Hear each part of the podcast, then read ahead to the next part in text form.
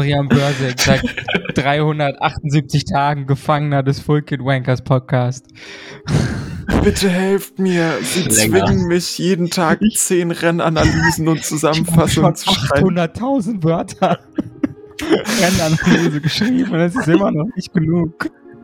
Ich fülle mein, mein Lami-Füller nur noch mit Blut auf. Kennt ihr die Harry Potter-Szene? So. Okay. Ich darf nicht sagen, dass Enric Mas gewinnt.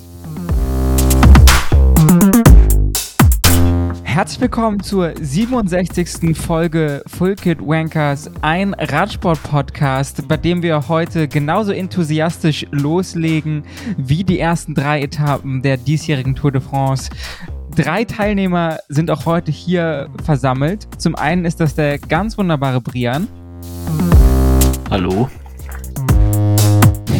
Und, und der liebe Kilian. Hallo.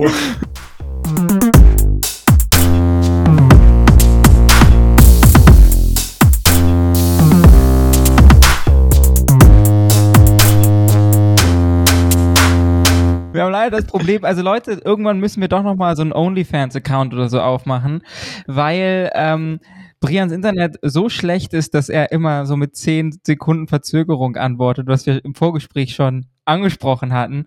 Ähm, ja, was äh, dann jetzt auch wieder der Fall war. Aber das bekommen wir. Quasi wie Ben O'Connor über Bergwertungen auf baskischen Hügeln. Wow. ähm, aber das bekommen wir, damit kommen wir schon irgendwie durch. Äh, ansonsten habe ich heute wieder viel Spaß im Schnittraum. Die Tour de France hat angefangen und ich muss sagen, ich hatte richtig viel Spaß. Also, äh, um nochmal meinem Ruf als Hater gerecht zu werden, eine Grand Tour kann auch geil sein, im Gegensatz zum Giro 2023, wie diese Tour de France zeigt. Ich fand, die ersten zwei Etappen haben richtig, richtig Bock gemacht. Die dritte Etappe war eine Sprintetappe, okay, muss es halt anscheinend auch irgendwie geben. Aber ja, äh, ich finde, der Start im Baskenland hat sich richtig gelohnt und es ging schon mal richtig ab. Brian, Kilian, wie ging's euch? Wart ihr genauso euphorisch wie ich? Ja, also ich finde vor allem im Vergleich zum letzten Jahr war es ein ziemlich eindeutiges Upgrade.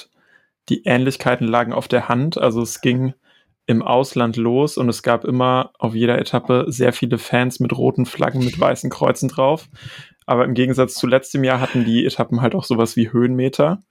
Und zwar gar nicht so wenige. Und äh, ja, also ich habe es vorhin auch schon im Vorgespräch gesagt, es äh, sind auch immer Dinge passiert, die man nicht unbedingt erwartet hatte. Und das ist eigentlich schon mal äh, ja alles, worauf man sich freuen kann. Und ich ja, war auch sehr begeistert bis jetzt.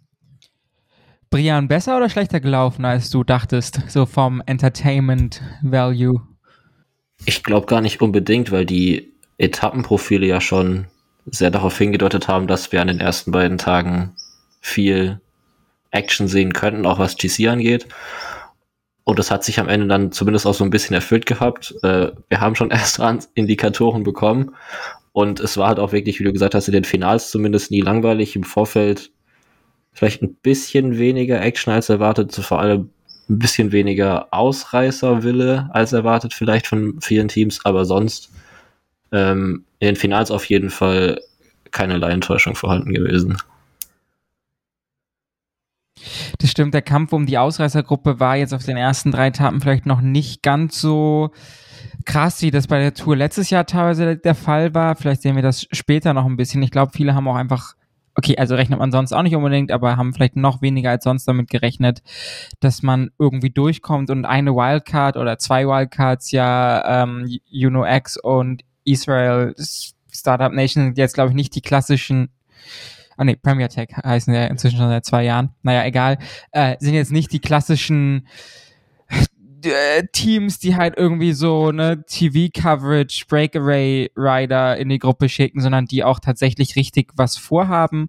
Äh, jemand, der mich zum Beispiel positiv überrascht hat, ist äh, Michael Woods bis jetzt und ja, auch Uno X ist, glaube ich, mit großen Ambitionen am Start, ähm, was man jetzt heute bei der Sprintankunft auch wieder gesehen hat.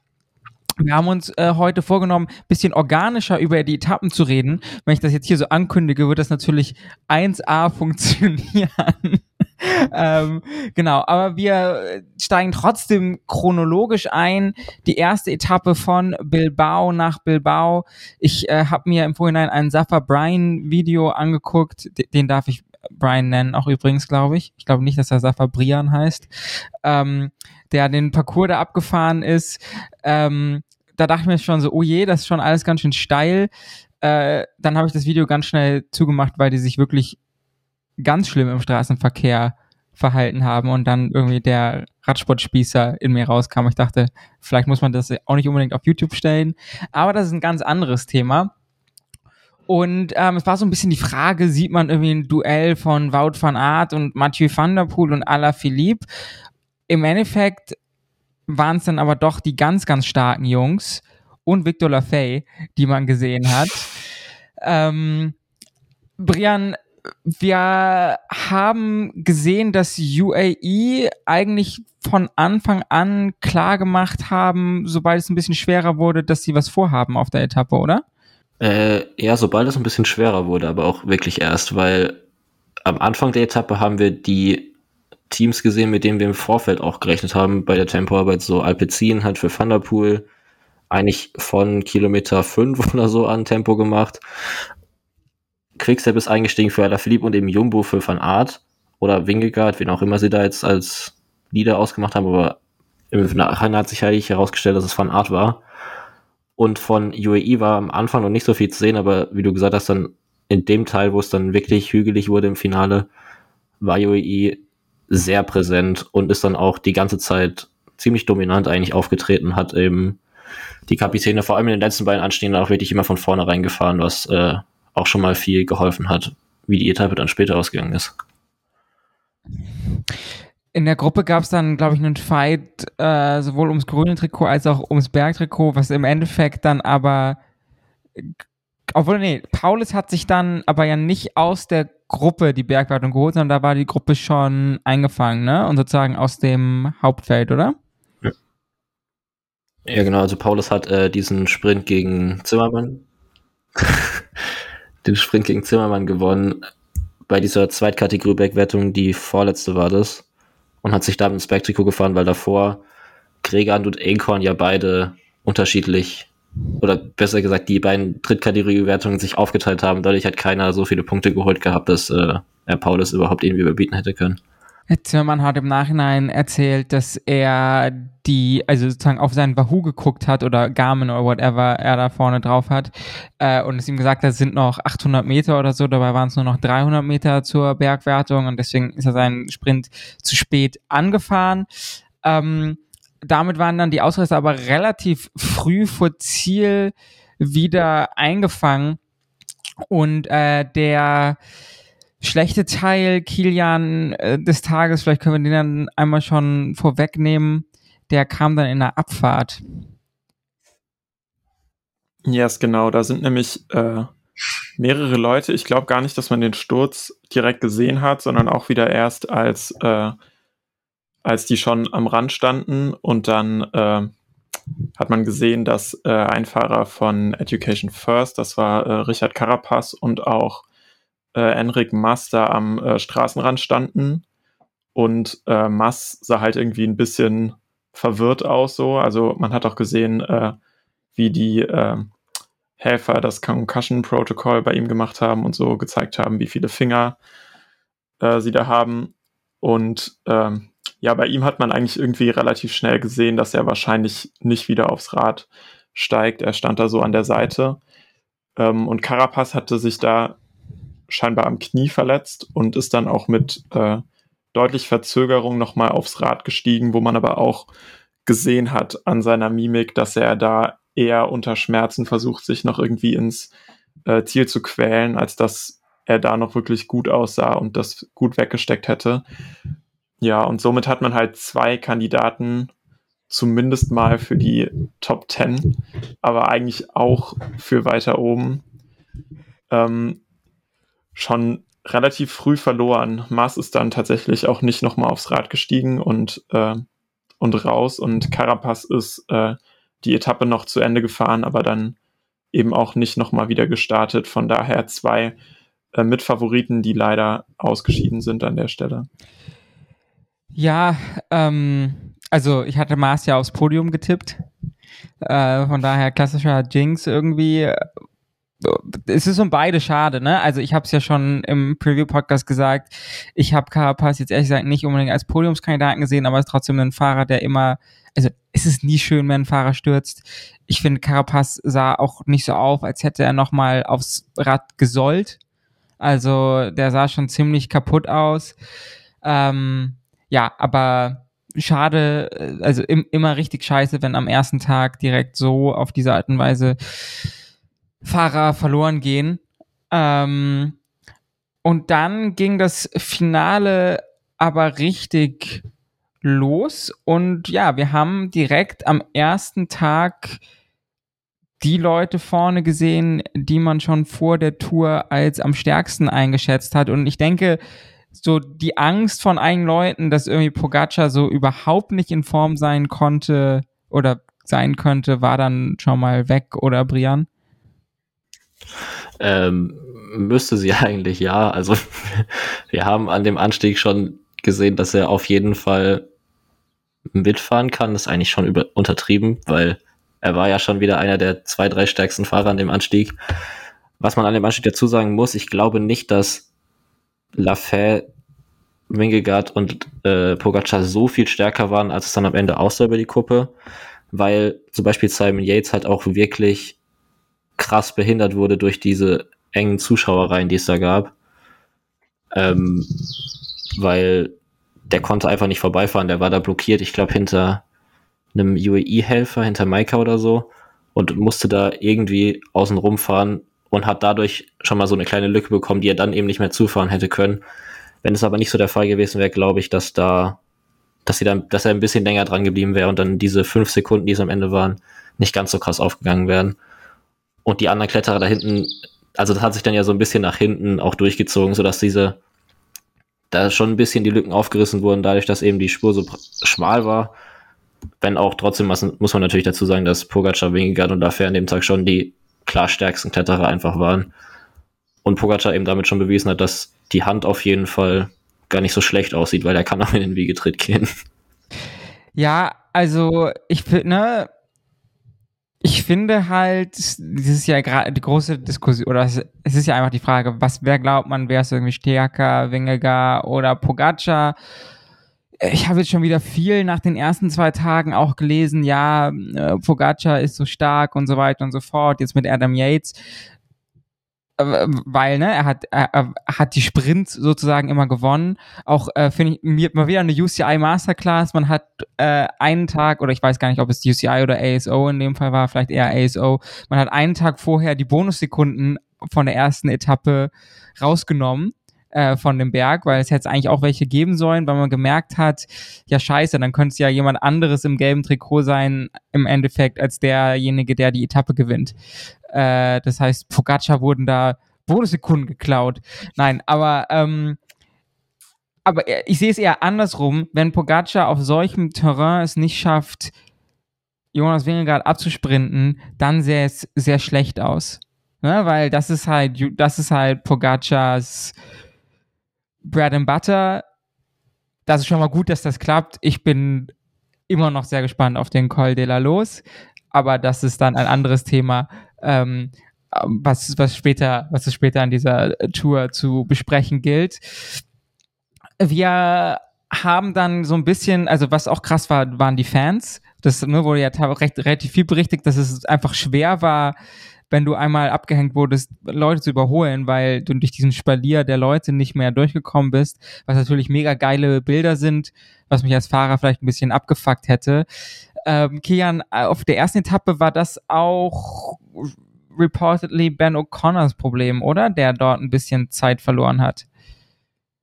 Ja, also ich habe es auch während der Etappe nicht mitbekommen und dann nur später äh, im, in diesem Interview-Blog, den die immer posten, gesehen, äh, dass scheinbar irgendjemand vor ihm äh, auf der Einsteigung angehalten hat und er dann dadurch einmal auf Null ausgebremst wurde äh, und halt ja in dieser Steigung den äh, Anschluss verloren hat und dann auch nicht mehr rankam. Ähm, wobei er auf der ersten Etappe ja dann auch äh, später mit okay im Abstand ins Ziel gekommen ist. Ähm, aber wie ihr schon eben gesagt habt, also ich glaube, die Fans haben tatsächlich eine ziemlich große Rolle gespielt. Äh, es war fast wie Echelons auf einer Flachetappe. Also das Feld ist in so einer Einerschlange gewesen und sobald sich halt einmal eine Lücke auftut, wenn du sie nicht direkt schließen konntest, ähm, dann hat es halt noch mal mehr Kraft gekostet, da irgendwie wieder ranzufahren und deswegen sind dann halt äh, lauter kleine Lücken aufgegangen, die nur teilweise äh, später wieder geschlossen werden konnten. Ja, und dann im Endeffekt gab es dann über, also ich glaube, das hat man gar nicht live gesehen. Das war schon wieder ein bisschen weirde Regiearbeit, aber es gab über die Gruppe dann eine Attacke von Adam Yates. Von, von, von UAE Yates. Ähm, in die Abfahrt rein wo dann Simon Yates, also Jaco Yates, ähm, hinterhergesprungen ist. Und dann waren auf einmal die zwei Zwillinge vorne und hinten ähm, waren dann zuerst LaFay, Pogacar und Wingegaard und dann relativ schnell danach sind aber die restlichen Leute aufgerollt, als Wout van Aert, Jai Hindley, Landa war dabei, ähm, Rodriguez ist irgendwann dazu gekommen von Ineos. Noch irgendwie wichtige Leute, Brian? Ähm, Godu und Wurz, die waren beide auch sehr weit vorne noch drin und Skelmose. Ähm, und ich glaube, die Attacke von Yates kam genau in dem Moment, wo diese zweite Gruppe mit Skelmose und Godu wieder rangerollt ist, weil man hat ja gesehen, oben Pogi hat einmal gefragt bei Wingegard, ob der einen Pull ziehen will. Dann hat Wingegard diesen Kopfschüttler gemacht und dann war eben das Thema für Pogacar durch.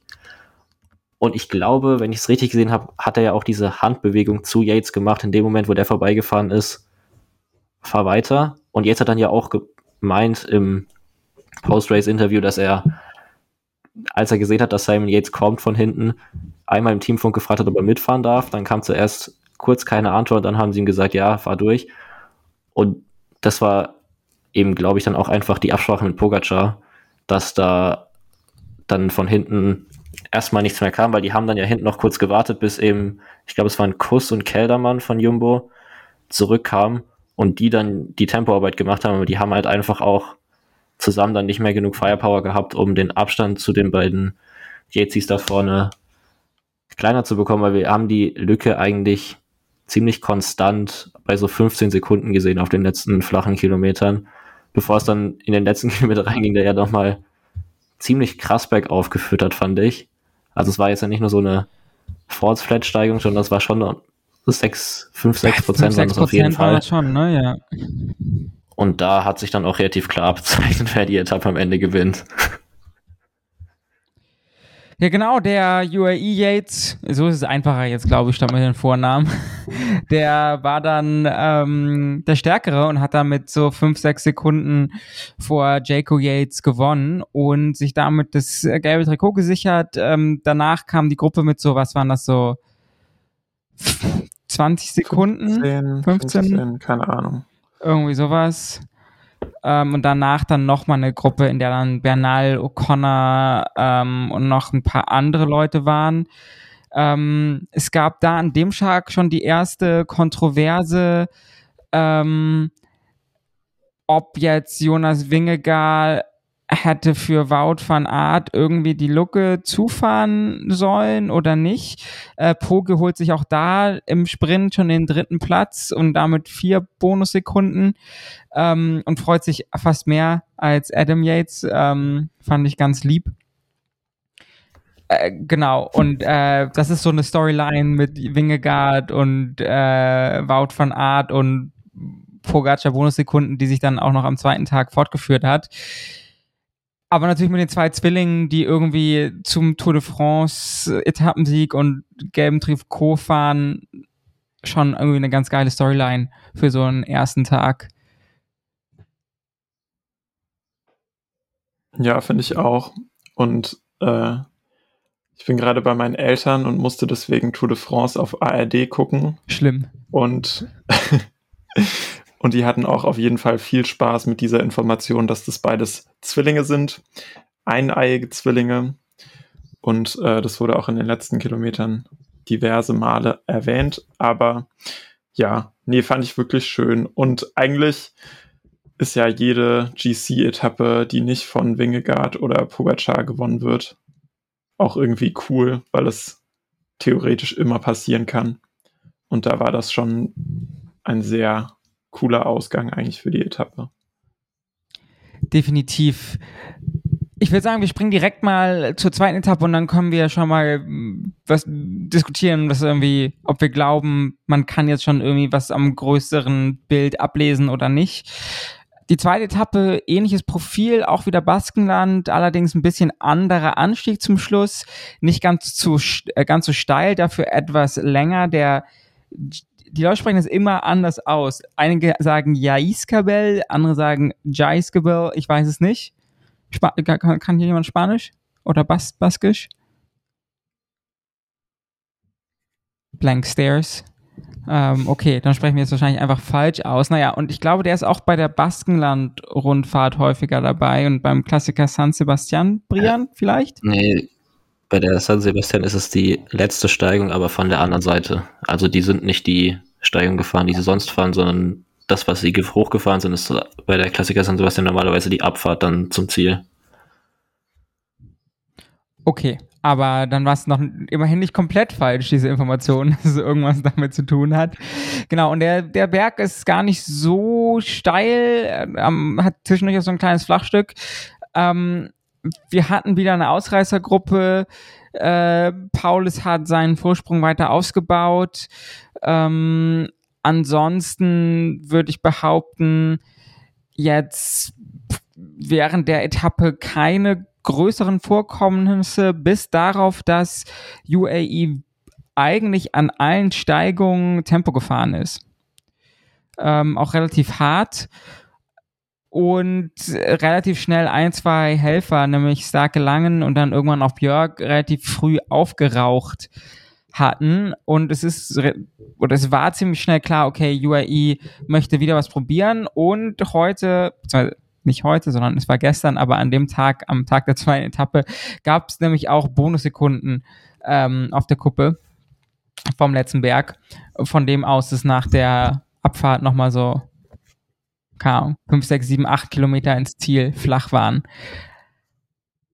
Brian, ähm, nimm uns doch mal mit ins Geschehen von dem letzten Anstieg und deiner Wahrnehmung, ob UAE das alles so richtig gespielt hat oder ob man da noch was hätte anders machen können.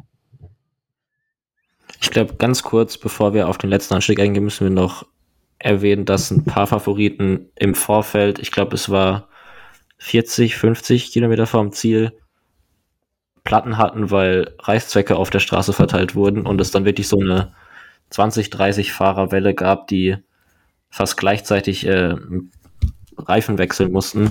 Und andere hatten das auch, Problem auch erst später. Also ich glaube, Pitcock hat in einem Interview danach erzählt, dass er in der Abfahrt vom Reiskibel dann gemerkt hat, dass langsam die Luft aus seinen Reifen rausgeht und er nicht mehr ganz so abfahren kann, wie er es eigentlich wollen würde. Ähm, und das hat das Finale so ein bisschen beeinflusst. Es gab auch noch einen Sturz, in den Ben O'Connor verwickelt war, der den ein bisschen aufgehalten hat. Da war mit Maxim van Rins noch jemand beteiligt, den man vielleicht auch irgendwo in Top 10 Regionen hätte sehen können auf der Etappe, wo dann die Gruppe, die am Ende eingekommen ist, ja auch ein bisschen größer war. Und in den letzten Anstieg reingefahren sind dann eigentlich Jumbo und UAE von vorne und Jumbo hat erstmal mit, ich glaube es war von Heudonk, den ersten Kilometer ziemlich hart gefahren, sodass dann schon mal das Feld, es war jetzt nicht krass ausgedünnt, aber es wurde auf jeden Fall ein bisschen in die Länge gezogen. Und dann hat irgendwann UAE übernommen mit, ich, glaube, es war zuerst noch ähm, Großschartner, bevor dann Maika übernommen hat, der dann auch wirklich einen ziemlich langen Pull gefahren hat auf dieser zweiten Rampe, nenne ich es jetzt mal, weil es gab zwischendrin noch so ein kurzes Flachstück und eine kurze Abfahrt, auf der Jayco kurz gefahren ist, weil die mit Simon Yates eben auch um diese Bonussekunden fahren wollten. Und Maike hat dann wirklich bis, ich glaube, ein Kilometer vor der Kuppe oder sowas durchgezogen, bevor dann Yates übernommen hat, bei dem man auch schon am Vortag gesehen hat, dass der schon jetzt an den ersten beiden Tagen eine ziemlich klare Helferrolle ist, auch für Pogacar, weil der ihm beide Male so den letzten Pull gefahren ist. Es war jetzt kein wirklich langer, aber er ist zumindest mal so einen harten Pull gefahren, dass er dann das Tempo von Pogacar am Ende nicht mehr mitgehen konnte. Und dann hat eben Simon Yates den Sprint eröffnet um die Bonussekunden und das musste Pogacar gar nicht selbst machen. Und ich hatte das Gefühl, dass Pogacar ihm auch die Bonussekunden überlassen hätte, wenn denn nicht Wingegaard auf diese acht Sekunden gegangen wäre. Und in dem Moment, wo eben Wingegaard da drauf gefahren ist, musste Pogacar mitgehen und hat ihn dann auch ziemlich klar im Sprint besiegt, wo man, wovon man auch ausgehen konnte. Und dann sind die beiden mit einer Lücke von zwei, drei Sekunden auf Yates in die Abfahrt gegangen. Dahinter kam dann nicht weit versprenkelt. Das waren dann auch nur noch so sieben Sekunden waren es, glaube ich, auf die nächste Gruppe. Und dann dahinter kamen eigentlich die Fahrer ziemlich geballt, sodass dann am Ende in der Abfahrt so eine 20-Fahrergruppe wieder zusammengerollt ist, die es dann auch trotz einer Abfahrtsattacke von Peo Bilbao ähm, dann in diesem flachen Stück, ich glaube, die letzten sieben Kilometer waren flach, von der Gruppe waren es noch 16,5 ins Ziel, ähm, die da dann eben den Sieg unter sich ausgemacht haben. Kilian, ist jetzt denn jetzt Co-Leader oder nicht?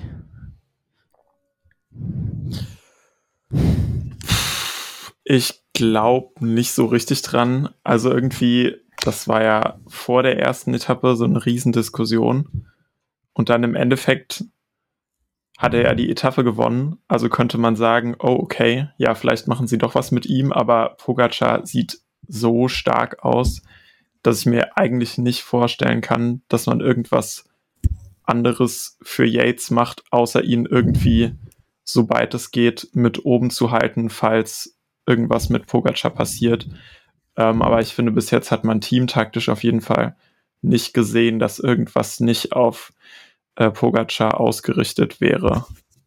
Ja, ich glaube, ich finde, UAE spielt es falsch, weil so ist es ziemlich offensichtlich auch nach außen, dass Pogacar eigentlich der unangefochtene Leader ist und Yates momentan im Zweifelsfall seine GC-Option für Pogacar opfern wird, was eben, ne, wenn, weil das große Thema im Vorhinein kann UAE das, was Jumbo letztes Jahr mit Pogacar gemacht hat, ne? nämlich immer rechts, links, dies, das, Attacke, Roglic, Wingard, kann es sozusagen umgekehrt mit Yates und Pogacar dieses Jahr stattfinden. Und das kann aber nur stattfinden, wenn Jonas Wingegaard und Jumbo Visma wirklich glauben, dass UAE auch für Yates All-In als Leader fahren würde.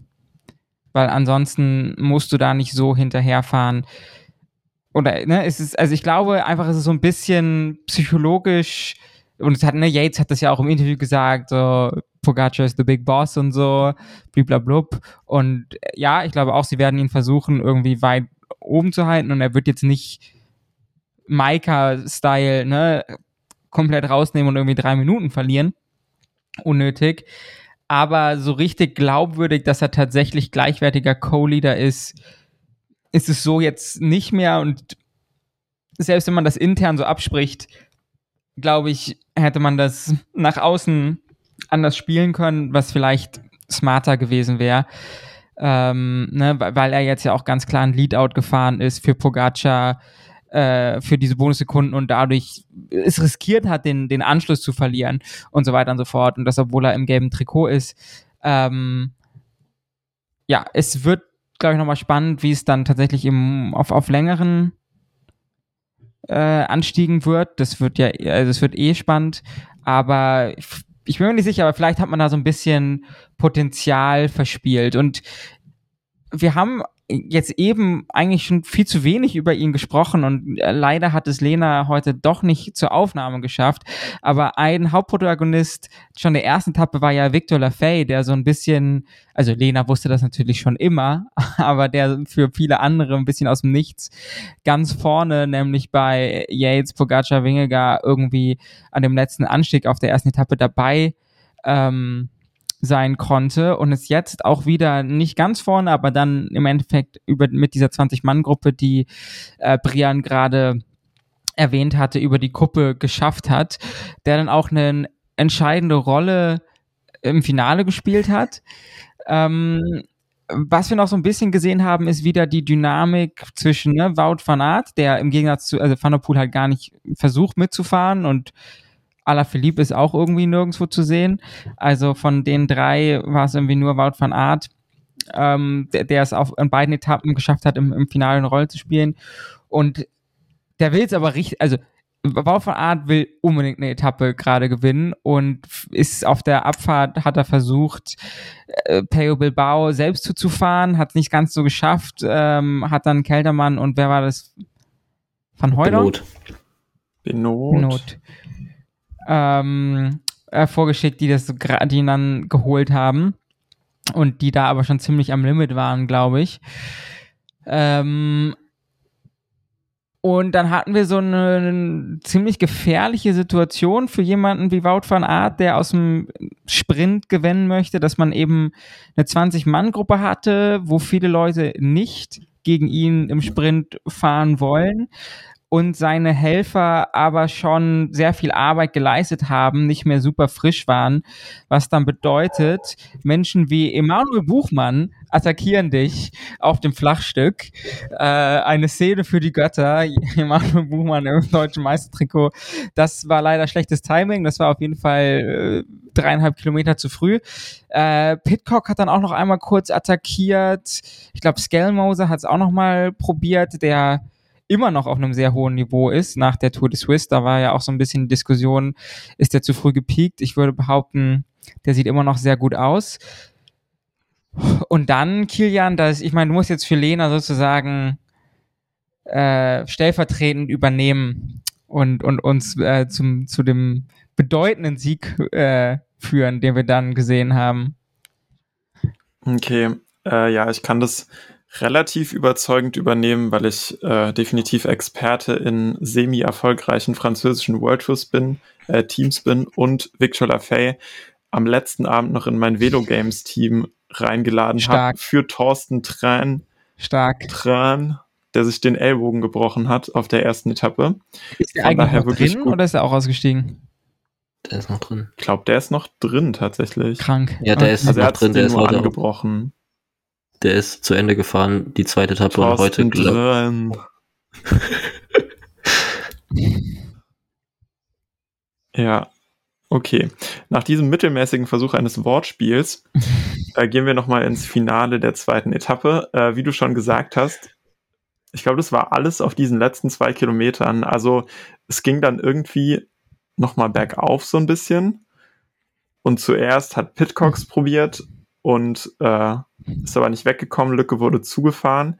Dann hat Skjell Moses probiert, hatte so fünf Meter vielleicht maximal.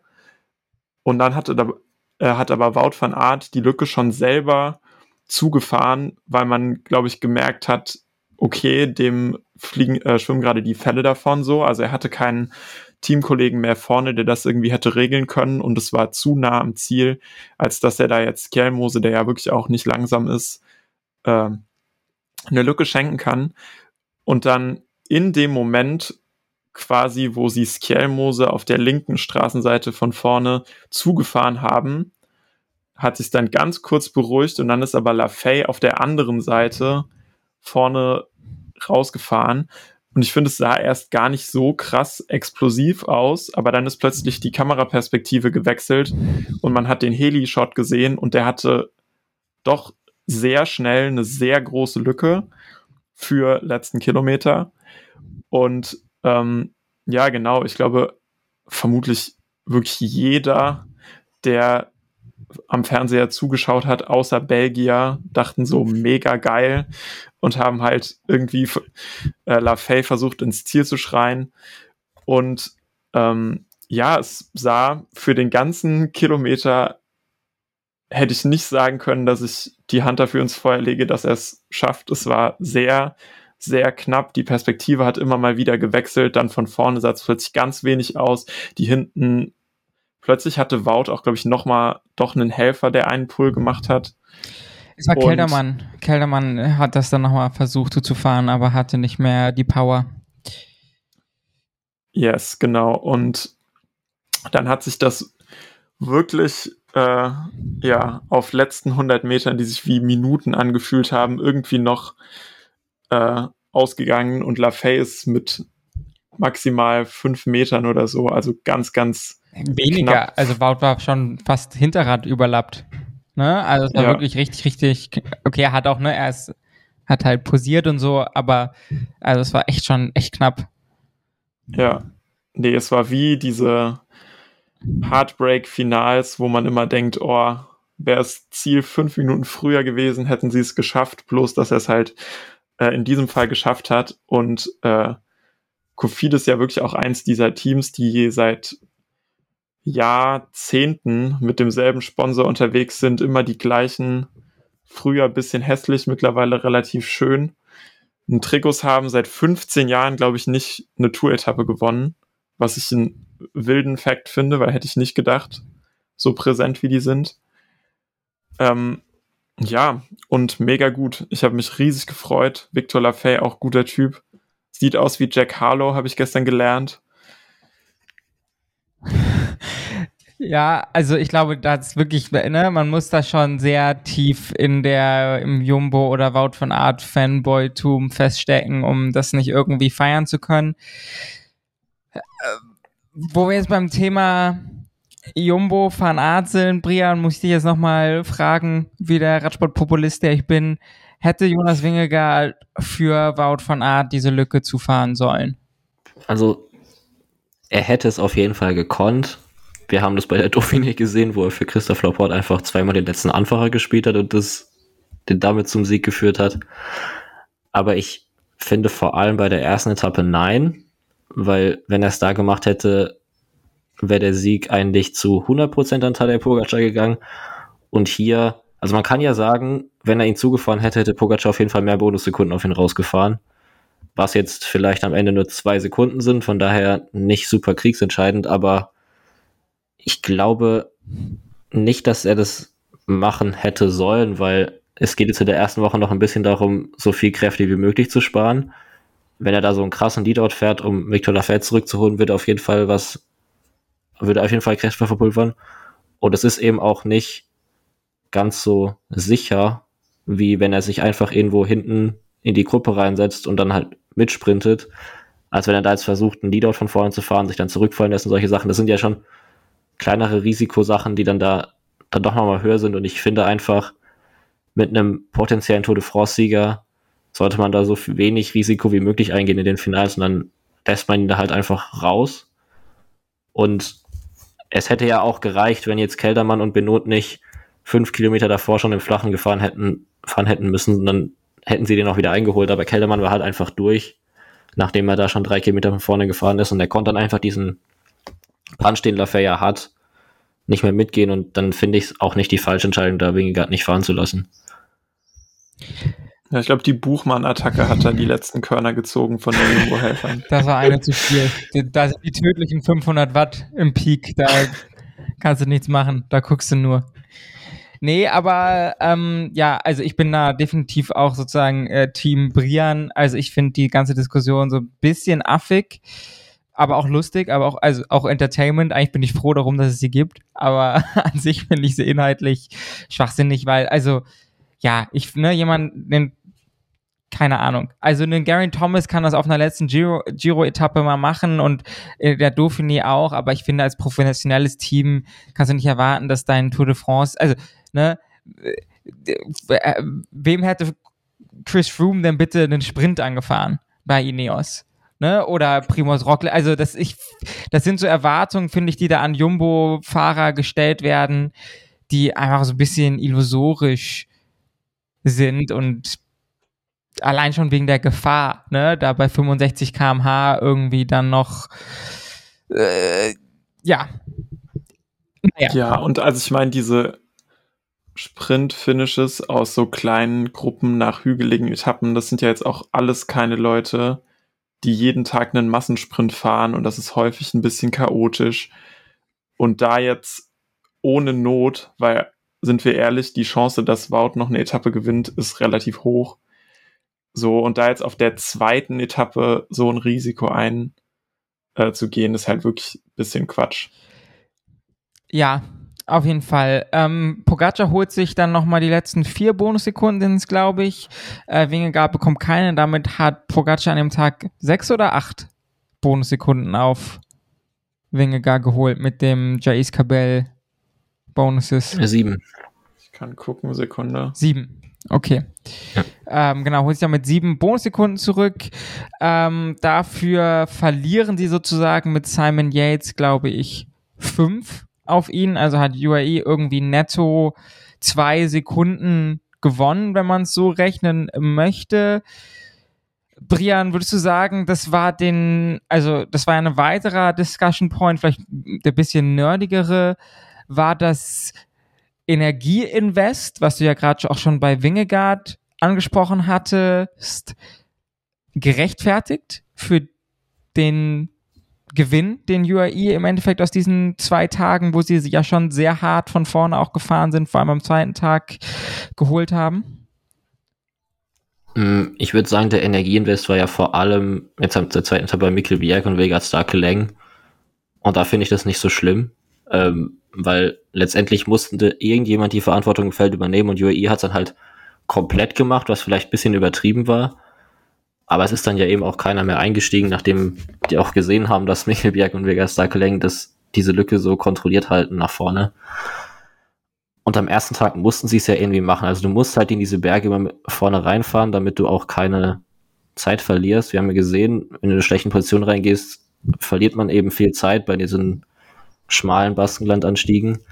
Und von daher finde ich es jetzt nicht schlimm, dass sie so viel Energie investiert haben, weil sie sind eben auch sehr dominant aufgetreten. Also ich finde, sie haben vor allem auf der ersten Etappe überhaupt keinen Fehler gemacht, haben da eigentlich ihre Karten perfekt ausgespielt und so dann eben den Etappensieg geholt. Und mit so einem Etappensieg ist eben auch so ein bisschen Druck jetzt weg. Also ich glaube, bei anderen Teams ist es noch mal viel krasser als bei UAE jetzt, weil bei UAE ging es ja vom Anfang an eigentlich nur um den Toursieg und da ist dann so ein Etappensieg schön, aber dann eben doch nur so ein bisschen Beiwerk wenn man so andere Teams sieht, wie jetzt Alpecin oder Kofidis, für die ist der Etappensieg halt schon das Tourziel damit erreicht. Und für die ist der Druck jetzt schon weg. Bei UAE glaube ich nicht wirklich, dass es einen ganz großen Einfluss hatte, aber es ist eben dann doch schon so ein erstes Erfolgserlebnis, was auf jeden Fall hilft.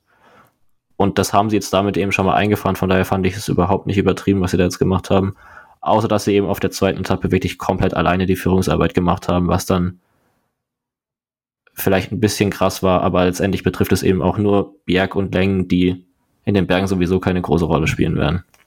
Ich würde sagen, bevor wir dann jetzt nochmal kurz auf die Sprintetappe zu sprechen kommen, lass uns den sozusagen GC-Teil der ersten zwei Tage hiermit schon mal abschließen. Wir haben immer noch Adam Yates im gelben Trikot mit sechs Sekunden Vorsprung vor seinem Teamkollegen Tadej Pogacar.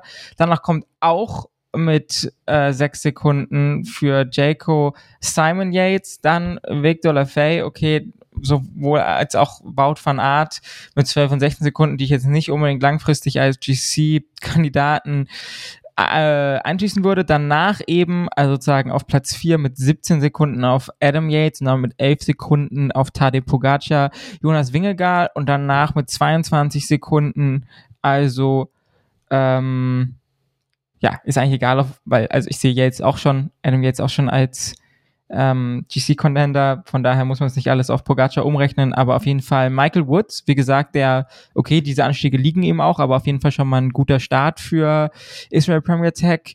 Äh, Hinley mit Bora auch, finde ich, ein sehr solides Rennen gefahren. Kann man hier, finde ich, auch erwähnen, dass Buchmann, glaube ich, schon klar auch Helfer ist und da teilweise auch echt einen guten Job gemacht hat. Äh, dann Rodriguez, ähm, der bestplatzierte GC-Fahrer von Ineos. Dann, wie gesagt, Skelmose, der weiterhin sehr stark fährt. Landa, der einen soliden Start gefahren ist, genauso wie Godu, bei dem man sich im Vorhinein, wie wir in der Preview besprochen haben, auch nicht ganz so sicher sein konnte, wie die Form ist auf den ersten Tagen hat er es zumindestens ja, war er ganz gut dabei und war an Tag eins auch, glaube ich, der erste vom Rest, der über die Kuppe gefahren ist. Ähm, und dann Keldermann, der auch immer noch auf 22 Sekunden ist. Ist jetzt nicht so wirklich Co-Leader, glaube ich, bei Jumbo, aber trotzdem vielleicht ganz interessant. Spricht auf jeden Fall auch schon mal für eine gute Form bei ihm. Äh, dann kommen mit 43 Sekunden Roman Bardet und, wenn man ihn dazu zählen möchte, Pitcock, ähm, aber eben auch äh, Peo Bilbao sowie Steph Krass. Krass? Krass? Krass, glaube ich. Man weiß es nicht. Ähm, für Total Energies. Äh, Brian, siehst du den, äh, den, den haben sie heute auch zurückgefahren bei Total, als der einen Defekt im Finale hatte. Äh, glaubst du, Total versucht mit dem irgendwie auf einen GCA Top 15 Ergebnis oder so zu fahren? Ich kann es mir irgendwo vorstellen, weil wir haben das in den letzten Jahren auch mit Pierre Latour gesehen, dass sie es da manchmal probiert haben. Und klettern kann er auf jeden Fall. Das hat er auch schon gezeigt. Er ist ja davor bei Lotto immer gefahren, ist jetzt dann zur Saison zu Total Energie gewechselt. Also wenn sie es wirklich drauf anlegen, kann das mit Top 15 vielleicht funktionieren, aber ich glaube nicht, dass das äh, großartig das Ziel ist. Und bei so Flachetappen, wenn sie da zurückfahren, das ist dann halt auch einfach sehr bester Bergfahrer, dass sie dann da jemanden abstellen. Ist jetzt vielleicht auch nicht das allergrößte Indiz, aber ich kann irgendwo, kann ich mir bei Total Energy schon vorstellen, dass sie weil es eben die Tour de France ist als französisches Team, dass sie da versuchen, ihre beste Option irgendwie in die Top 15 reinzufahren. Von daher krass abwegig ist es, glaube ich, dann doch nicht. Ja, fand ich, ist mir nur gerade aufgefallen beim Durchgehen und ich hatte mich schon gewundert, ob das irgendwie la bei Last Man ist für Caleb Youn oder warum sie ihn da zurückgefahren haben mit Helfer. Aber ähm, ja, also glaube ich tatsächlich, würde ich mal drauf, ein Auge drauf haben, könnte tatsächlich der Plan sein. Dann haben wir die Malia Brosas, äh, Egan Bernal und Emanuel Buchmann auf Platz 18 und 19 momentan, auch mit 43 Sekunden noch. Julie Ciccone ist da auch noch dabei, genauso wie Dylan Töns. Und dann Kian. Ben O'Connor mit 1,41 zusammen mit Luis Mentius, Guillaume Martin, Vielleicht könnte man noch, oh nee, Jack Hake ist schon bei 2,15, der hat heute sogar Zeit verloren. Und Thibaut Pinot, also Hake wird, denke ich, in die Gruppe und als Helfer für Landa fungieren. Hm, magst du noch mal kurz über Ben O'Connor sprechen? Oder lieber nicht? Ungerne. Okay. äh, nee, können wir machen. Also, ich glaube, gestern hat er gemeint, war einfach nicht sein Tag. Also, er war im Berg eigentlich ziemlich präsent und auch häufig noch so in den, äh, in den ersten fünf bis zehn Fahrern so unterwegs. Von daher eigentlich von der Positionierung und so alles gut. Ähm, und dann hieß es in der Pressemitteilung, dass er einfach auf den 500 Metern oben äh, die Beine zugemacht haben, was jetzt nicht unbedingt so ein gutes Zeichen ist. Weiß ich nicht. Ich bin ein bisschen traurig, weil mit so Fahrern wie Godu hat er bei der Dauphiné halt echt den Boden aufgewischt. Ähm, und jetzt sieht's halt nicht so rosig aus. Ich hoffe, er hat nicht zu früh gepiekt so.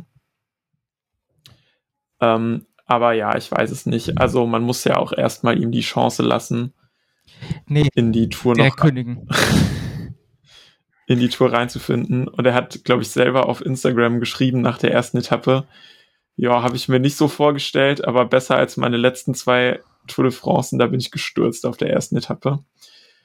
Von daher, wir schauen uns das mal besorgt an, aber ich glaube, eine Minute 40 sind für die Ambitionen, die ja vermutlich jetzt nicht der Toursieg sind, äh, auf jeden Fall noch vertretbar und ich hoffe, bis es in die Berge geht, in ein, zwei Tagen ist das wieder, ist das wieder gut.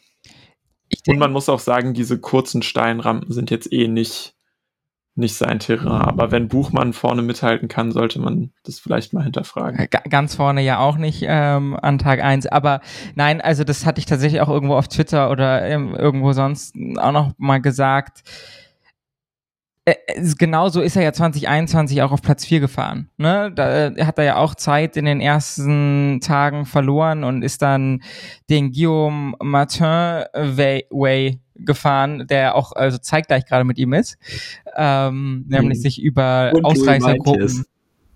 Genau, also die sind alle zusammen. Die haben sich alle schon zusammengetan da in der Gruppe. ich sehe die Ausreißergruppe ja. in Woche 2 da schon vor mir mit allen dreien. Ähm, ja, wobei ich sogar, ja, ich glaube, mit 1,40 kann er es noch nicht bringen im Moment. Ich glaube, da ist jetzt eher Felix Geil wahrscheinlich die Option. Das stimmt, der hat direkt fünf Minuten an einem Tag verloren, ne? Ja. Ja, okay. Aber klar, also und vor allem ist er auch jetzt, mh, mh, also ich glaube, jetzt lässt man Ben O'Connor nicht mehr acht Minuten vorne rausfahren. wie man das 2021 nee, gemacht hat. Von daher ist es nicht ganz vergleichbar, aber ich würde jetzt auch noch nicht sagen, diese Tour ist auf immer und ewig verloren für Ben O'Connor und Arge Dessert. Ähm, Brian, hast du sonst noch Beobachtungen zum Thema Gesamtklassement? Vielleicht ähm, Egan Bernal oder sonst noch jemanden, die du noch gerne hervorheben möchtest aus den ersten zwei Tagen? Ähm, ja, vielleicht die Leute, die jetzt eigentlich schon komplett raus sind. Also wir haben bei Luzenko auf der ersten Etappe gesehen, der hatte früh Defekt, dann hat er schon, fand ich, besorgniserregend lange gebraucht, um diese Lücke, die aufgegangen ist, wieder zu schließen. Er hatte da, glaube ich, noch vier darauf dabei. Und die beiden haben wirklich 20 oder 25 Kilometer gebraucht, um da wieder zurückzufahren ins Feld. Und dann hat er am Ende 9 Minuten 42 verloren. Ähm, ich glaube auch wirklich nur am letzten Anstieg. Von daher, da ist die Form gar nicht da. Der ist dann auch am zweiten Etappentag nochmal zurückgefallen und ist jetzt komplett raus aus dem GC. Das gleiche gilt eigentlich für EF, weil die haben schon am ersten Tag mit allen Fahrern Zeit verloren. Es war jetzt nicht nur Carapaz, die hatten ja noch mit Paulus, Chavez und Uran drei Leute dabei, wo man irgendwo, irgendwo vielleicht GC-Ambitionen sehen kann, falls Carapaz ausfällt. Aber ich glaube, Paulus war mit zweieinhalb Minuten Rückstand der Bestplatzierte von denen am ersten Tag. Und Uran hatte schon über fünf Minuten verloren, Chavez auch. Ähm, von daher sind die jetzt auch komplett auf Etappensiege angewiesen. Und dann noch bei Ineos. Also Carlos Rodriguez ist noch da. Der ist auch noch weit vorne dabei. Den hatte ich auch als beste GC-Option im Vorfeld im Kopf, aber Daniel Felipe Martinez, den man vielleicht nominell da gesehen hätte, der hat auch fast dreieinhalb Minuten verloren am ersten Tag und ist damit eigentlich auch schon Komische weg. Komische Saison von dem, ähm, oder? War Martinez diese Saison überhaupt irgendwann schon in Form?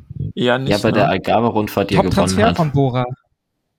Haben die den schon safe geholt? Die haben noch nicht safe geholt, aber die Gerüchte halten sich seit eineinhalb Jahren hartnäckig, dass ich mir das irgendwie, weiß ich nicht. Aber war natürlich nur wieder spicy Shit Talk.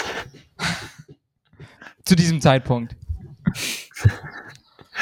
Äh, genau, der letzte Fahrer, der noch aus der Gesamtwertung vielleicht raus, um noch kurz zu erwähnen, Thibaut Pinot hat auch auf der zweiten Etappe zweieinhalb Minuten verloren. Der dürfte eigentlich, dadurch, dass Gaudu in dem Team ist und gut aussieht bisher, jetzt auch komplett raus sein. Ich habe ihn mir noch als GC-Option vorstellen können, also nicht als klarer Leader, aber so als Option in der Hinterhand, weil wir eben beim Giro gesehen haben, dass er das schon noch kann.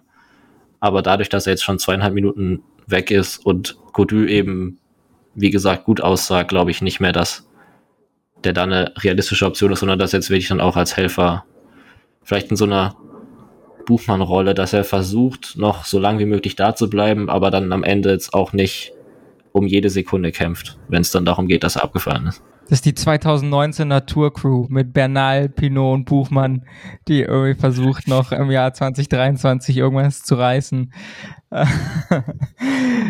ja, ähm, ich würde sagen, ich finde es ein schön. der ist gecrashed, war, war, oder sollte der nicht im Tourteam ja, ja, sogar sein, ist, statt Keldermann? Ja, ja, ich glaube schon. Ja. ja. Ja, okay, schade. Sonst dann hätten wir, dann hätten wir sie alle beisammen gehabt. Und äh, Garen Thomas fehlt natürlich, aber der ist ja Giro gefahren. Ähm, ich finde das, äh, wie eingangs der Folge schon erwähnt, ein schönes Setup für die nächsten Tage. Mir gefällt es besser als äh, drei, vier Flachetappen, weil man, wie gesagt, man hat jetzt schon irgendwie Storylines mit den Yates-Brüdern, mit Leuten, die schon irgendwie Zeit verloren haben, mit Leuten, die schon gute oder schlechte Form gezeigt haben. Mir gefällt das sehr, sehr gut. Lasst uns noch einmal fix die Sprint-Etappe heute abhandeln und dann können wir noch mal einen schnellen Blick auf die nächsten Etappen werfen, damit wir unserem selbstgesteckten Zeitlimit von 60 Minuten so halbwegs entsprechen. Flache Etappe, die flach war. Paulus war in einer Ausreißergruppe mit irgendeinem so Typen von Akea, hat sich die Bergpunkte geholt, hat jeden, jeden, jeden KOM-Point gefeiert, als hätte er gerade die Tour de France gewonnen. Es war nur geil. Also, es war eigentlich mega gut. Aber ja, Brian, wer war von Akea dabei? Es tut mir leid. Laurent Pichon und Akea hat okay. eigentlich die Tour de France gewonnen, weil sie war die erste Mannschaft in Frankreich. Ja, das muss hier einmal kurz erwähnt werden. Und er wurde auch grandios da, dafür angefeuert, dass er das schafft, von seiner Frau im Teamradio, was dann auch in, im TV-Signal eingespielt wurde. Und das war dann aber auch schon wieder kompletter Akea-Glanz auf dieser Etappe, weil im Finale hatten sie dann nicht mehr ganz so viel auszurichten. Hast du nicht die Platzierung von Luca Mozzato, der italienischen Rakete, gesehen? Ich will mich dazu nicht äußern. Zwölfter, Zwölfter, guck mal, ey. Zwölfter. vor Sam Wellsford, vor Alexander Christoph, vor Peter Sagan. Oh, Peter Sagan auch komplett untergetaucht heute. Ja, more like total energielos, am I right? ja, okay. Ähm, es gab ein relativ ähm, chaotisches Finale. So die letzten zehn Kilometer waren auch wild mit äh, den ganzen Road Furniture. Oh Gott, wie heißt, wie nennen wir das denn auf Deutsch? Straßenmöbel. Ta tatsächlich irgendwie hat das so einen Namen, oder? Ich weiß es nicht. Ich glaube schon. Äh, ich weiß nicht, naja, egal. Auf jeden Fall dem Zeug, was halt so Verkehrsinseln und so sind, war alles ziemlich wild. Ähm, die Züge, die man erwartet hat, man alle vorne, Jumbo, Quickstep. Straßenmobiliar. Wie sag ich doch, tatsächlich Sorry. heißt es so. Das ist einfach krank. Hab ich noch nie gehört. Einfach wild. ähm, naja, alle waren sie irgendwie vorne mit dabei, aber es gab ordentlich Waschmaschine. Ähm, Bora hat es noch nicht ganz so auf die Reihe bekommen, wo ich mich immer noch frage, war es so die smarte Entscheidung, Sam Bennett nicht mitzunehmen? Aber naja, so ist das. Ähm, und zum Schluss aber Alpecin mit einem krank starken Zug. Sie hatten irgendwie in den letzten 500 Metern noch drei Leute und zum Schluss ist Mathieu van der Poel wie schon häufiger jetzt in dieser Saison den Sprint für Jasper Philipsen angefahren. Der die Etappe dann auch ja relativ zwar knapp, aber trotzdem deutlich äh, vor Phil Bauhaus und Caleb Youn sowie Fabio Jakobsen, Baut von Art, Mark Cavendish, Jordi Meus, Dylan Grünewegen, Mats Petersen und Brian Kokar gewinnt. Ähm, Brian, es gab ja dann noch kurz bisschen Drama. War es eine Sprint Deviation oder nicht? Der Sprint wurde ja in so einer leichten Rechtskurve gefahren und Jasper Philipsen hat Wout van Aert da auf jeden Fall so ein bisschen die Tür zugemacht. Willst du dich dazu äußern? zu dieser ewigen Diskussion? Ähm, also ich fand die Diskussion ein bisschen unnötig in dem Fall, weil also Philipsen hat von Art schon noch ein bisschen Platz gelassen, sodass er da vorbeifahren hätte können, wenn er denn gekonnt hätte, aber der konnte auch einfach gar nicht mehr. Man hat ja gesehen, wie ihm 100 Meter vom Ziel einfach die Beine aufgegangen sind. Und dann war das eben auch eine Kurve und Philipsen hat seine Fahrlinie eigentlich auch nicht wirklich geändert gehabt. Und dann hat es mich eigentlich wirklich gewundert, dass es so lange gedauert hat. Und dann haben sie ja wirklich, also Philipsen saß da erstmal fünf Minuten lang auf diesem Interviewstuhl äh, für das Siegerinterview und hat dann die dann Szene fünfmal oder so. Vorbei, habe ich den Faxen gemacht. hat die Szene jetzt erst auf dem Handy angeguckt, dann noch mit Pogi auf dem Fernseher. Dann ist er irgendwie in den Jurywagen oder so reingelaufen. Und dann irgendwann nach nochmal fünf Minuten kam er dann da raus und hat dann das Siegerinterview endlich geben können. Und ich fand das ein bisschen, also sonst werden ja bei solchen Sachen nie Deviations vergeben wenn da ist keiner gestürzt, das ist schon mal ein erstes Kriterium, wofür das dann was gibt. Und es war jetzt auch nicht krass. Aber halt kein offizielles was Philipsen da gemacht ne? hat. Das muss man auch dazu sagen. ja, das ist kein offizielles, aber es ist so ein inoffizielles. Obwohl, Skelmos und Betjol wurden auf der ersten Etappe auch zurückversetzt und die waren irgendwie auf Platz 7 und 12 oder sowas. Ähm, da haben sie es auch schon durchgezogen. Und deshalb hätte es mich irgendwie auch nicht gewundert, wenn sie es jetzt gemacht hätten, einfach weil das eben diese große Bühne Tour de France ist und sie vielleicht dann eben so ein Exempel statuieren wollten, aber letztendlich haben sie dann doch nicht gemacht und das ist, finde ich, zumindest auch die richtige Entscheidung, weil ich fand, da hat Philipsen eigentlich nicht viel falsch gemacht. Ich finde auch. Ich glaube, die hatten einfach Angst vor dem Alpecin-Teamchef. Also ich glaube, ich möchte nichts gegen den entscheiden. Der Typ ist einfach kompletter Psychopath. ähm, äh, in Minecraft natürlich. Ähm, ja, ich, also der Fehler hier ist eigentlich schon wieder eher ein Sprint, ein superschnelles Sprint-Finish auf einer nicht komplett geraden Straße zu fahren. Ne? Weil wir haben diese leichte Rechtskurve und klar, das sind Profi-Radsportler, aber bei, keine Ahnung, knapp 70 kmh und schon die letzten zehn Minuten komplett am Anschlag und Laktat bis in die Ohrläppchen. Äh, also so eine hundertprozentig gerade Linie und ist jetzt ja wirklich nicht so, als hätte er ihn Grönewegen Jakobsen-Style da ne, irgendwie in die Bande gedrängt. Also ja, keine Ahnung. Ähm, ich würde sagen, sowas provoziert man ein bisschen dadurch, dass man so einen, so einen Finish hat. Äh, Cavendish wird Sechster. Finde ich für so einen ersten Sprint bei der Tour de France gar nicht so schlecht. Also, ich würde sagen, der schießt noch eine Etappe ab. Ähm, und ansonsten, für ich gibt es nichts super Spannendes zu der Etappe zu sagen, außer dass äh, Jasper Philipsen der beste Sprinter momentan ist, vor allem wenn er von Mathieu van der Poel angefahren wird. Ah, ich finde aber schon, dass das Podium nicht unbedingt erwartbar war. Also ich habe tatsächlich die Etappe nicht gesehen ähm, und ich hätte wirklich bei der Konkurrenz nicht mit Bauhaus eigentlich auf zwei gerechnet. Das ist normalerweise sowas, was auf 16. Etappe Giro passiert. Ähm, und Caleb Youn ist ja scheinbar auch ziemlich gut in Form. Von dem hatte ich jetzt gar nicht auf dem Schirm, wie, wie seine äh, Leistungen dieses Jahr so waren bis jetzt. Von daher äh, ziemlich stark und Cavendish auch. Runewegen bis jetzt enttäuschend. Er muss noch irgendwie seine zehn Punkte rechtfertigen, aber ansonsten ähm, eigentlich sehr schön. War halt ein Chaos-Sprint, ne? Da ist Bauhaus immer gut. Ähm, mhm. Also war halt echt chaotisch die letzten, ja, zehn Kilometer so. Ähm, morgen geht der Kurs auch wieder auf so einer Rennstrecke zu Ende, wie damals bei San Juan, wo Quinn Simmons, nicht Freund dieses Podcasts, die Etappe mit so einem, mit einem LaFay-Move gewonnen hat quasi.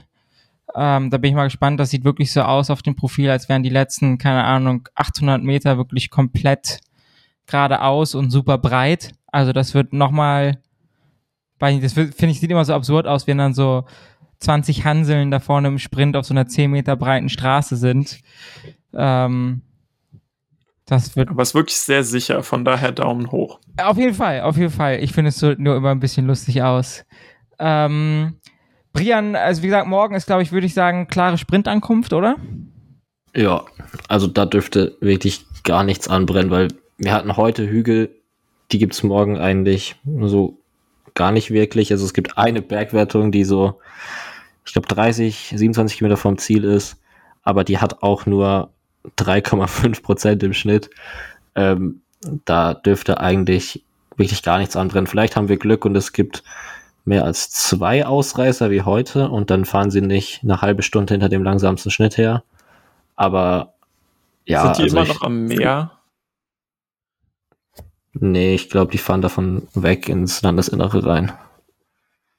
Okay. Also auch keine Windwahrscheinlichkeiten. Gehe ich, ich meine, davon irgendwas aus, zu haben von eventuell Wind, aber ich, ah, ist zumindest, aber keine Ahnung. Vielleicht. Macht eh keinen Spaß ohne Nairo. das eh und äh, sonst macht man sich jetzt wieder Spaß Hoffnung, dass es morgen nicht totlangweilig wird. Aber es wird eh wieder ja. totlangweilig. Ähm, aber übermorgen. Ja, was ist haben übermorgen? Wir ein, ja, ich finde, übermorgen sieht nach einer Ausreißer-Etappe aus. Ich habe richtig Bock. 100, bisschen kurz vielleicht, ne? Also muss man mal gucken, 164 Kilometer ähm, von Pau, Po, Po, Pau, Po, nach Larun, Larun, Larun, ja, ähm, genau. Und wir haben einen. Ähm, okay, kurzer Fun äh? Fact. Ich finde es sehr witzig, dass die Etappe am, in Po startet und der erste Berg Haute de Bauch heißt. Dieses Bouche oder so. Oh Gott, das darf man wirklich niemandem erzählen, dass ich, keine Ahnung, sechs Jahre Französisch in der Schule hatte. Ähm, es gibt einen Ohrkategorie Climb aber ziemlich, also der mit 87,5 Kilometern in der Etappe äh, seine Spitze findet, also ja, keine Ahnung, irgendwie 80 Kilometer vor dem Ziel. Ähm, und dann gibt's noch mal so 30 Kilometer vom Ziel eine erste Kategorie Bergwertung, den Col de Marie Blanc. Ähm, 7,8 Kilometer 8,4 Prozent und die letzten 4,8 Kilometer ziemlich steil mit 10,5 Prozent. Ähm, und dann sind es nach der Abfahrt nochmal so, ja, bisschen so 8 Kilometer ins Ziel, 7,5. Brian, stimmst du äh, Kilians Assessment dazu? Wird es eine Breakaway-Etappe oder fährt UAE wieder zu? Nee, ich finde, das sieht schon eher aus wie eine Breakaway-Etappe, weil obwohl der, ja, ich, ich glaube, ich muss doch wieder revidieren, weil der Anfang halt komplett flach ist und es dann für die starken Kletterer schwer werden wird, da in der Ausreißergruppe zu kommen und dann vielleicht am Ende doch wieder so eher so Maschinentypen da drin sind, die dann an dem letzten Anstieg, wenn es da mit 10,5 Prozent über vier Kilometer hochgeht, dann doch nicht mehr ganz so stark sind, um sich da das Feld mit den besten Kletterern vom Leib zu halten. Von daher könnte es schon sein, dass dann am Ende da, also sollte es GC-Action geben, was ich mir irgendwie schon vorstellen kann, weil 10,5% dann doch sehr stark dazu einladen, dann mal ein paar Attacken zu starten, dann kann ich mir vorstellen, dass äh, die GC-Fahrer das unter sich ausmachen. Wir haben dann eben diese Abfahrt noch zum Schluss. Von daher könnte es sein, dass da dann wieder ein paar Gruppen zusammenrollen und es dann so ein Sprint kommt. Die letzten siebeneinhalb Kilometer sind ja auch nicht flach, sondern so leicht anstrengend die ganze Zeit. Ähm, aber eine große Gruppe kommt auf jeden Fall nicht an. Ähm, vielleicht so fünf Fahrer oder so, die sich da in der Abfahrt nochmal zusammenfinden. Ähm, aber ich glaube, Ausreißer ist dann doch. Ich glaube, es ist einfach, der Start ist ein bisschen zu leicht. Ja, ich bin da. Ah, es gibt ja schon so ein paar Hubel, ne? Ja, es gibt hier einmal den, den Haute de Bauch, aber es sind halt zwei, äh, zwei Kilometer, 5,7 Prozent. Da kannst du halt auch nichts so richtig mit anfangen. Für mich wäre das so eine Etappe für Bock Jungels zum Beispiel. Vom Ding her, wenn der in die Gruppe gelassen wird. Ich weiß nicht, also keine Ahnung, was da Borats Plan ist, aber ne, irgendwie Rolleur-Type, der aber auch äh, schnell berghoch fahren kann, zumindest halbwegs. Ähm, ich würde sagen, Ben aus der Gruppe dann, oder Paulus wird wahrscheinlich auch wieder in der Gruppe sein. Ist nur die Frage, wie viel Körner der schon gelassen hat. Ähm, äh, vielleicht, ich glaube, Victor Campanat wird safe in der Gruppe sein, obwohl die Etappe, glaube ich, eigentlich zu schwer für ihn ist. Ich glaube, Nors Peters oder Felix Geil sind so die Maschinen, die auch berghoch können bei Age Dessert. Ja. Also es kommt gleich ein bisschen auf die Gruppe an und ob sie, wie, ne, und auch ob, also ich könnte mir so wie UAE gefahren ist, könnte ich mir auch vorstellen, dass sie einfach wieder sagen, nee, wir setzen auf das Pogi aus einem Small Group Sprint am Schluss diese Etappe gewinnt und die, die Etappe einfach kontrollieren. Weil, wie gesagt, super lang ist sie nicht. Ähm, es kommt so ein bisschen drauf an. Also ich würde tendiere eher zu, was Brian gesagt hat, auch Sprint aus einer kleinen Gruppe von GC Favorites. Aber wir werden es sehen. Dann Etappe 6, lass uns auch nochmal einen fixen Blick drauf werfen, weil wir haben ähm, ist es da, nee, ist noch nicht der höchste Punkt der Tour, aber wir haben den Col de Tourmalet.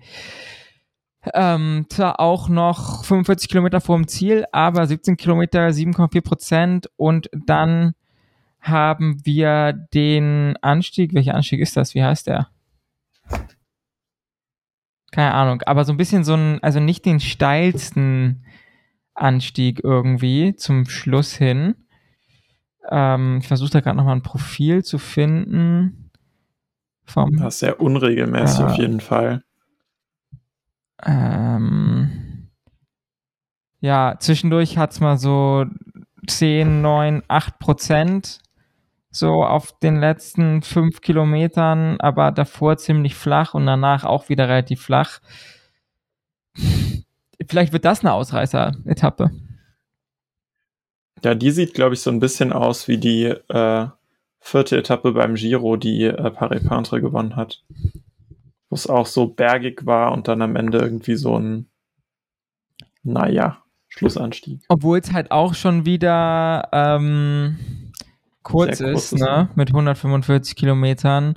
Und auch da sich UAE eigentlich wieder realistischerweise erhoffen kann, dass Pogi die Etappe aus dem Sprint gewinnt.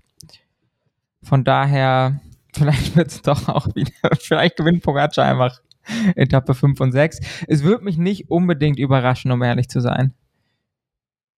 Ähm, ja, habe ich Bock. Okay, ja, Nick, das können die Leute im Podcast nicht hören. Es tut mir leid. Nickgeräusch. Nickgeräusch hier einfügen. Alright. Ähm, ich bedanke mich bei euch zweien. Ich hoffe für die ZuhörerInnen, dass ihr Brian besser verstehen könnt als wir zwischendurch. Es war ein Kampf mit der Internetleitung, bei dem Brian zwischendurch leider auch seine Kamera ausmachen musste, aber wir hoffen, es hatte auf die Qualität des Podcasts nicht die größten Auswirkungen. An dieser Stelle aber natürlich trotzdem einen ganz, ganz lieben Dank an dich, Brian, fürs heute dabei sein. Tschüss.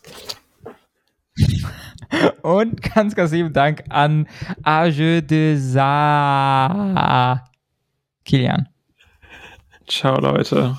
Ciao, ciao, macht's gut.